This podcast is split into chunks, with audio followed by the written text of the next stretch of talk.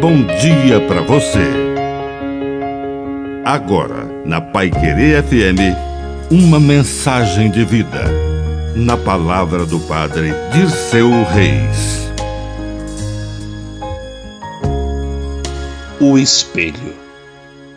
O espelho costuma ser um ótimo conselheiro.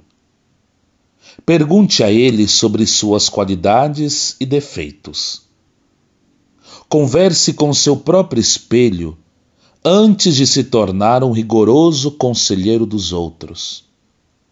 Antes de apontar o dedo para os defeitos dos outros, olhe para suas próprias deficiências. Tenha a capacidade de fazer a sua autocrítica. Como disse Jesus de Nazaré, por que observas o cisco no olho do teu irmão e não prestas atenção à trave que está no teu próprio olho? Antes de corrigir o outro, procure corrigir a si mesmo.